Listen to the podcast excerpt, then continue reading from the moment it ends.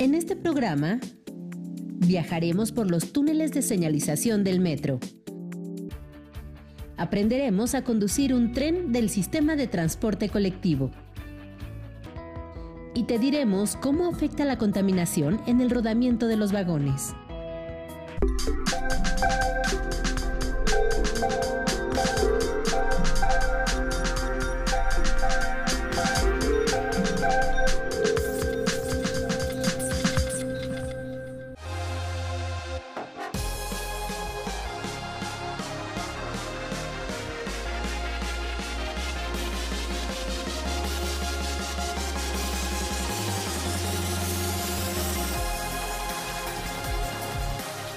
Bienvenidos a Factor Ciencia, yo soy Alejandro García Moreno. En esta ocasión los saludo desde el Instituto de Capacitación y Desarrollo INCADE del Sistema de Transporte Colectivo Metro, uno de los sistemas de movilidad más importantes de la Ciudad de México. En este programa vamos a realizar un recorrido y conocer todos los componentes que están involucrados en cada uno de los recorridos que realizamos y bueno, pues que muchas veces pasamos por alto o no nos damos cuenta. También vamos a conocer cómo la ciencia y la tecnología pueden hacer de este sistema uno de los más óptimos y eficientes en nuestro país. Esto es Factor Ciencia, comenzamos.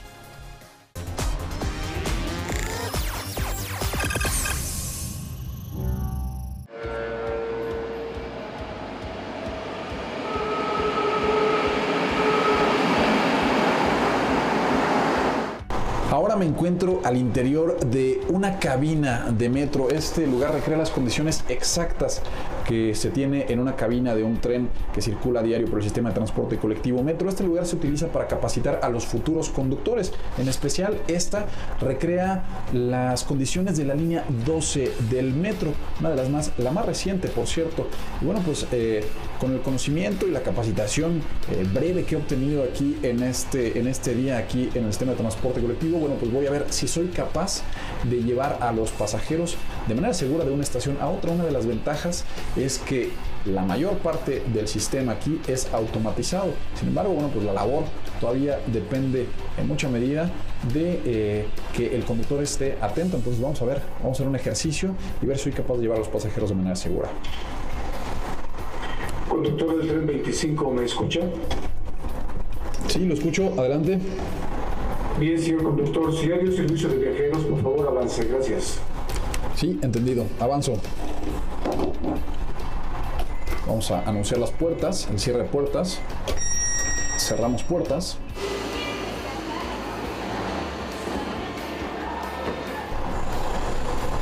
Y aquí tengo la indicación de avanzar En mano derecha tengo el control eh, de velocidad de avance y hay un botón. Yo tengo que tener este dedo justamente pegado a la palanca porque es una medida de seguridad. Le llaman el botón de hombre muerto. En el momento en que yo quito la mano de aquí, bueno, pues un sensor detecta que, que no estoy sujetando la palanca y automáticamente el metro el metro se va a detener. Lo que estoy viendo aquí en las pantallas, bueno, pues es el inicio de nuestro recorrido. Es una curva. El límite de velocidad me lo marcaba en 25, 25 kilómetros por hora. Estamos circulando ahora a 12 kilómetros. Esto, les comento, es de manera automática. Yo simplemente estoy al pendiente y bueno, pues con el dedo en el botón, en el botón de hombre muerto por supuesto atento a las indicaciones o cualquier eventualidad que vaya surgiendo.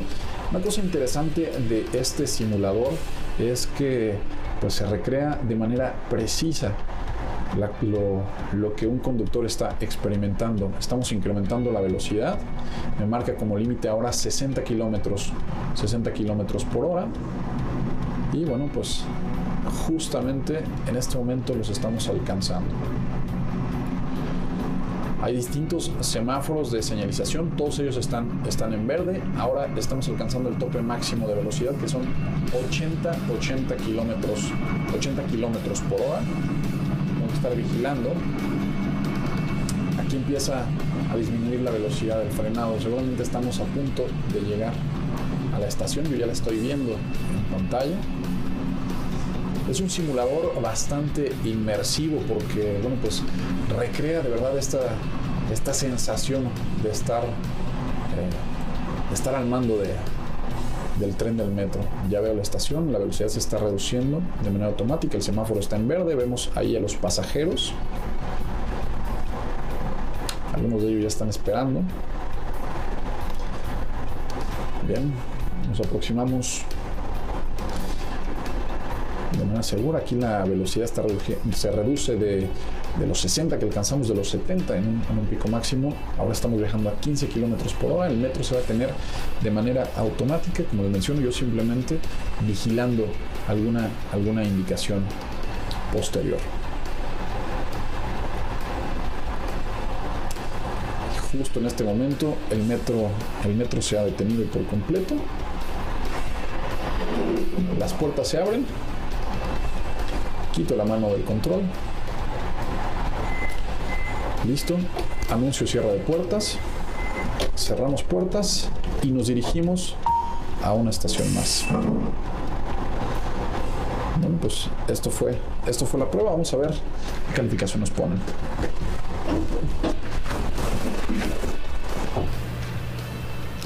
¿Y eres conductor? Eh? Ah, pues llegamos de manera segura. pues eso es bueno saberlo.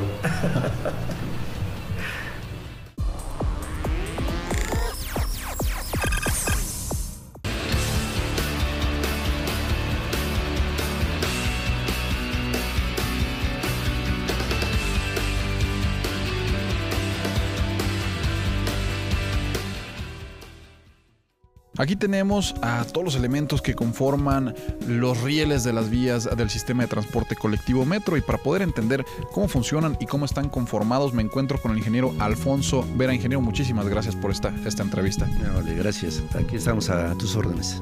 Muchas gracias. Oiga, platíquenos qué características tienen estas, estas vías por donde circulan los, los trenes del metro. Claro, por supuesto. Mira, aquí tenemos eh, lo que son los diferentes elementos que contiene una vía. Eh, prácticamente puedes tú observar de tu lado izquierdo, el derecho, perdón, lo que es lo que está pintado de color ladrillo, piensa en la barra guía. La barra guía es el polo positivo, por llamarlo así, de un cable donde viene la corriente de 750 volts y este circuito se cierra a través del riel de seguridad. Nuestro riel de seguridad es el que tenemos representado con el color azul. De esa manera se cierra el circuito que alimenta los trenes en alta tensión a través de escobillas positivas y de escobillas negativas. El metro tiene ruedas también, eh, son unas ruedas convencionales, bueno, de, goma, eh, y estas van eh, sobre otro, otro riel también, si lo queremos llamar así, que es, ¿qué es este riel?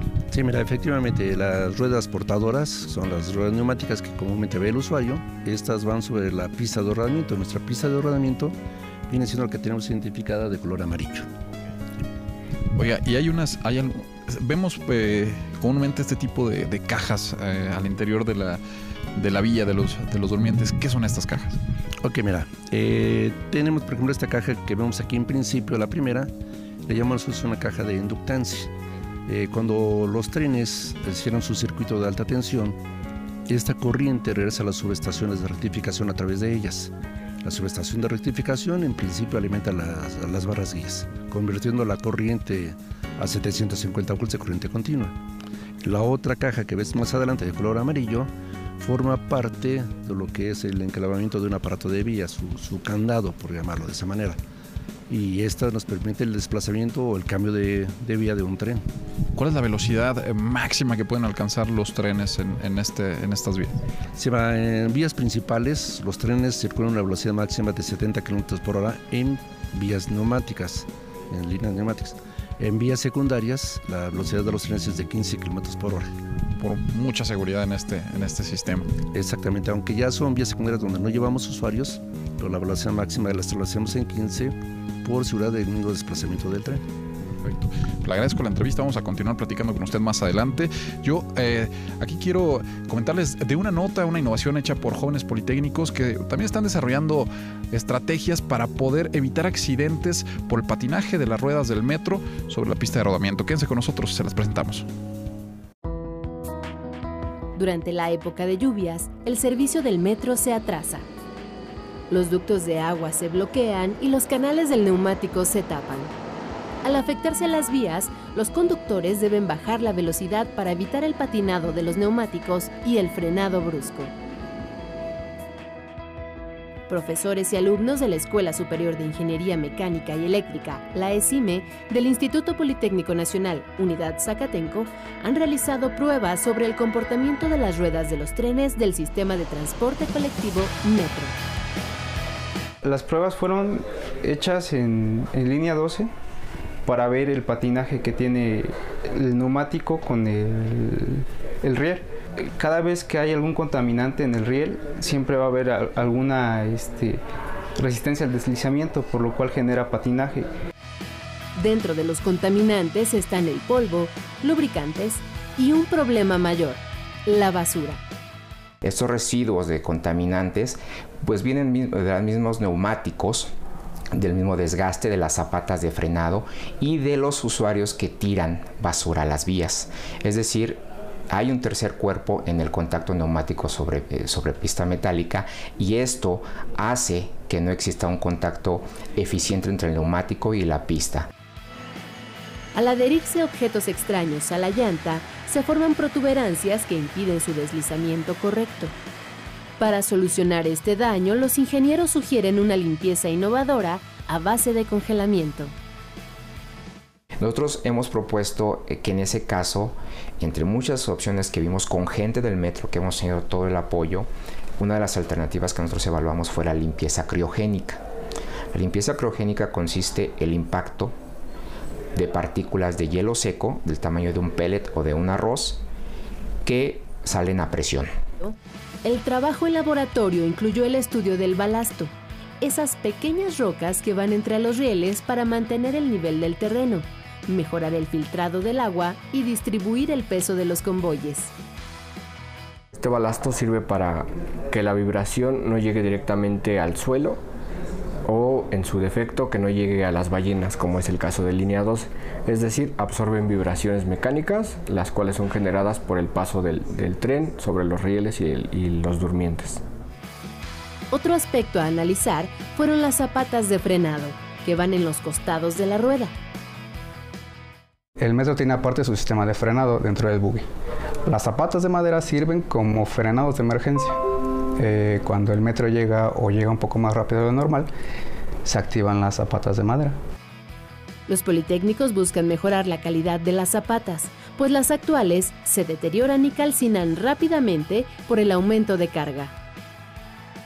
Porque actualmente existen problemas de desgaste prematuro y que estas se carbonizan debido a las demandas con las que ya opera el sistema colectivo.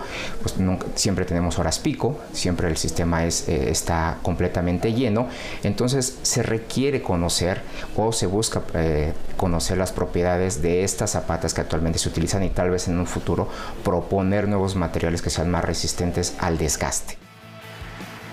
Este proyecto de investigación sobre el comportamiento de rueda y riel fue uno de los ganadores del segundo premio a la innovación, ingeniero Juan Manuel Ramírez Caraza, que otorga el sistema de transporte colectivo Metro.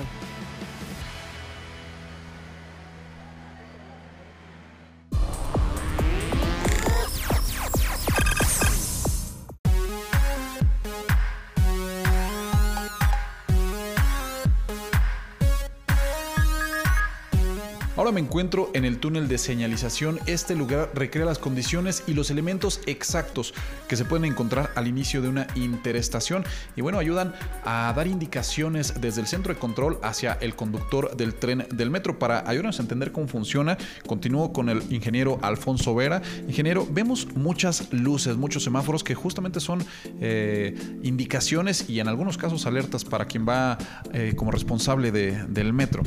Así es, en efectivo. El conductor debe respetar una serie de indicaciones que se le mandan desde el puesto central de control para continuar la marcha del tren de manera segura y permitir que no pueda haber algún incidente, un percance incluso de trenes, etc. Oye, vemos esta primera... Yo lo, lo, lo, entiendo como un semáforo por la cuestión de las tres luces y los colores, pero ¿qué es esta, este primer aparato que tenemos aquí? Sí, eh, comúnmente lo conocemos como semáforos, en la parte técnica son señales tenemos diversos tipos de señales, señales de maniobra que nos permiten efectuar cambios de vía o señales de espaciamiento que como su nombre dice permiten establecer un espacio de seguridad a, lo largo de la marcha de los trenes. si eh, hiciéramos una recreación, nosotros funcionamos o estaríamos en el lugar en el que está eh, pues el, tren, en la parte de la cabina del conductor. Esto es lo que vemos. Eh, está la luz verde, pero hay una luz que está parpadeando ahí. ¿Eso qué indica? Sí, esa luz que está parpadeando es en forma de un triángulo equilátero. le está indicando al conductor que no puede avanzar para porque puede haber un incidente, un percance o puertas que no están cerrando adecuadamente del tren de la estación siguiente. Y para evitar que el tren quede detenido en la interestación, se le establece el despacho bajo orden, DBO, técnicamente hablándolo, y mientras esté encendido el conductor no puede avanzar.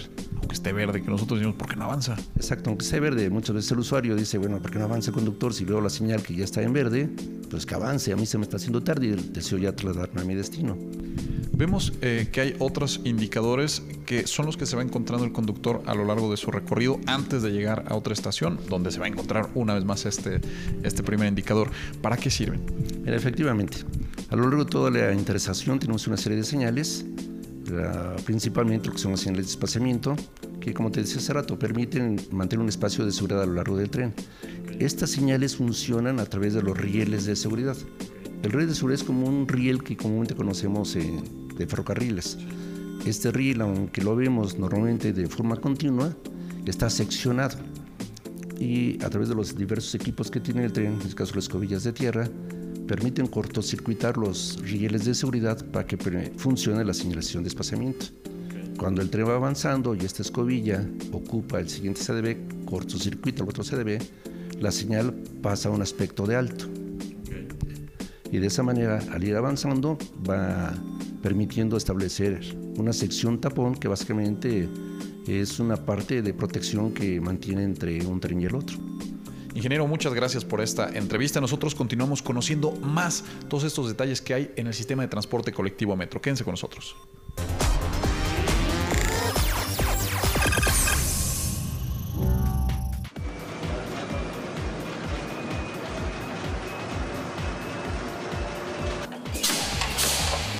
Una de las personas más importantes en el sistema de transporte colectivo Metro es el inspector jefe de estación.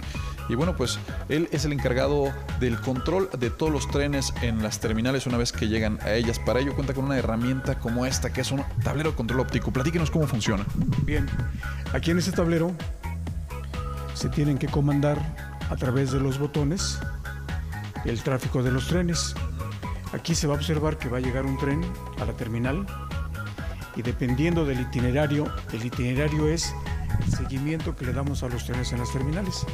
Aquí aparece el tren, va a llegar al andén de llegada, valga la expresión, descienden los usuarios, se baja el conductor titular, se sube un conductor cambio de cabina, jala el tren un poquito hacia adelante, de tal manera que en la cabina trasera se suba el conductor titular, sigue haciendo la maniobra el tren hasta que realiza su cambio de vía para que el tren vuelva a salir. Esas maniobras las realiza el inspector jefe de estación a través de esta botonería, en el cual va dando los itinerarios correspondientes para que el tren finalmente pueda abandonar la estación. Todos estos son eh, como... de manera cíclica para todos los trenes. Son, son indicaciones que le dan hacia al, conductor, ¿no? A través de, de un sistema de luces. A través de la señalización. Aquí ponemos en función a la señalización y a los aparatos de vía para que el tren haga su maniobra de cambio de vía en cada una de las terminales. Continuamos en este recorrido y bueno, descubriendo la ciencia detrás del sistema de transporte colectivo Metro. Ahora me encuentro con el ingeniero Gustavo Rojas. Él es coordinador del taller de mantenimiento Mayor Zaragoza, por supuesto, del sistema de transporte colectivo Metro. Muchas gracias, ingeniero, por esta entrevista. Órdenes. Oiga, eh, platíquenos qué tipo de, mantenimiento se le da aquí a los, a los trenes. Este taller tiene el objetivo de proporcionar el mantenimiento mayor al material rodante, que consiste principalmente en el desarmado a la menor expresión de todas las piezas que componen un carro, para a su vez darles limpieza, verificaciones, reparaciones, armado, pruebas de funcionamiento y reintegrar todas esas piezas a los carros y darlos otra vez a servicio. ¿Cada cuándo se realiza este tipo de procedimientos? Tenemos por especificación cada 500 mil kilómetros, lo que es equivalente a cinco años de, de, de servicio. Ok. Oiga, eh, platicaba hace unos momentos con usted de el tiempo de vida de los vagones, bueno, de los trenes. Eh, me comentaba que hay de los primeros vagones que se adquirieron en el 68 siguen funcionando todavía. Sí, efectivamente, los primeros trenes, el material MP68, sigue funcionando principalmente en las líneas B y en la línea 5 y en la línea eh, 6. Ok. Oiga, esto es interesante sobre todo porque eh, requiere de una, una especialización en distintos, eh, en distintos campos. Por ejemplo, se trabaja con tecnología que tiene más de 40 años, pero también con tecnología que es mucho más reciente. Ahora ya los nuevos eh, trenes tienen características distintas. Sí, así es. Los primeros trenes lo podemos llamar que tenían una tecnología de tipo electro, electromecánica eh, y actualmente ya tenemos equipos que son totalmente el, electrónicos con, con mucho, mucho electrónica avanzada pero el personal se actualiza cada vez que se adquiere un, un, un tren o un tipo de este material. ¿Cuánto tiempo pasa un tren una vez que llega aquí para su mantenimiento mayor hasta que vuelve a estar circulando por hora? Tenemos un promedio de 30 días hábiles desde su inicio de las pruebas de recepción hasta las pruebas de asentamiento en la línea 5 y entregárselo al taller de origen. 30 días hábiles aproximadamente. ¿Y la capacidad de espacio que tienen ustedes para dar mantenimiento a los trenes? La, la capacidad óptima son tres trenes de 9 carros, estamos hablando de 27 carros. Okay. Eh, la producción diaria es de 1.5 carros diarios. 1.5 carros diarios que está saliendo ya, siendo despachado Así es, para. Efectivamente. Perfecto. Ingeniero, pues nosotros continuamos conociendo pues toda esta eh, tecnología que está detrás de esta, de esta alternativa de movilidad. Le agradezco mucho la entrevista. A sus órdenes. Quédese con nosotros, continuamos.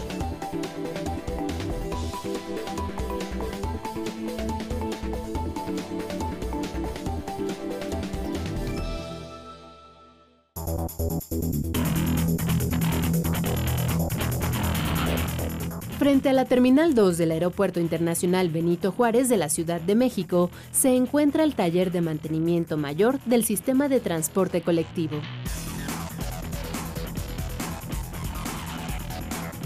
Aquí, cada año son rehabilitados 333 vagones que armados representan 37 trenes. Son convoyes que han recorrido 500.000 kilómetros o han cumplido 5 años de servicio. O sea, la idea es que el tren, cuando entra aquí, le dé un mantenimiento que le permita dar un funcionamiento adecuado durante 5 años. El primer paso es hacer un diagnóstico del vagón, evaluar su deterioro con pruebas de funcionamiento. Después, un proceso impresionante, el desarmado. Tornillo por tornillo, pieza por pieza. Entonces aquí se hace, se tiene que retirar primero todos los asientos, tanto individuales como eh, para dos personas, toda la tubería, los pasamanos también. Aquí lo que podemos ver es que ya está el vagón desnudo, ya el piso que, está formado de triplay, un triplay con una capa fenólica para que sirva de, de, de, eléctrico y para la humedad, para proteger de la humedad al, al bastidor, se retira. Entonces lo que ven aquí ya es el, el, el puro bastidor ¿sí? del tren. Ahí podemos ver el cableado que lleva en la parte de abajo, cableado de alta tensión, cableado de señalización, de iluminación. ¿sí? ¿Por qué? Porque aquí se va a colocar un piso nuevo. Uno de los sistemas que presenta más daños es el de apertura y cierre de puertas.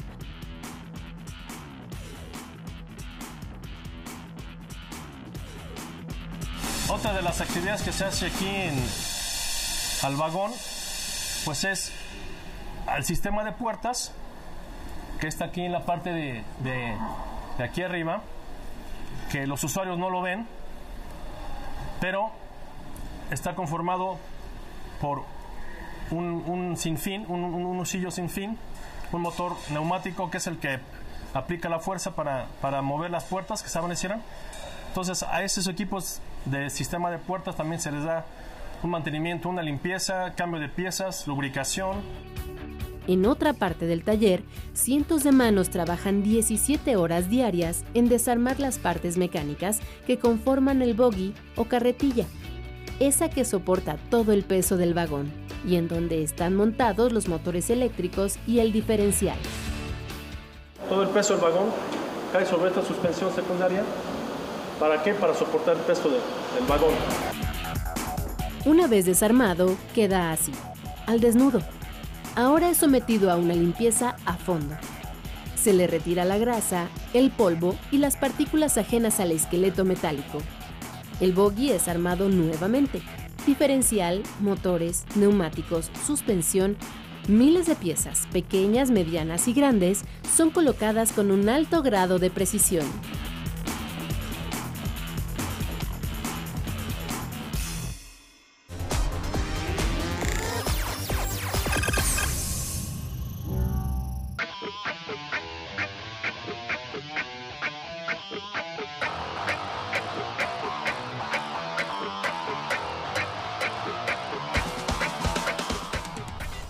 Que hayas disfrutado de este programa. La próxima semana no te pierdas la segunda parte de nuestra visita al Instituto de Capacitación y Desarrollo del Sistema de Transporte Colectivo Metro, el INCADE. Te recuerdo que puedes seguirnos en Twitter, Facebook, visitar nuestro portal o descargar cualquiera de nuestros programas a través de iTunes. No olvides que seguimos investigando lo que ocurre en el mundo de la ciencia y la tecnología para llevarlo hasta tu pantalla. Yo soy Alejandro García Moreno y esto fue Factor Ciencia. Te espero la próxima semana.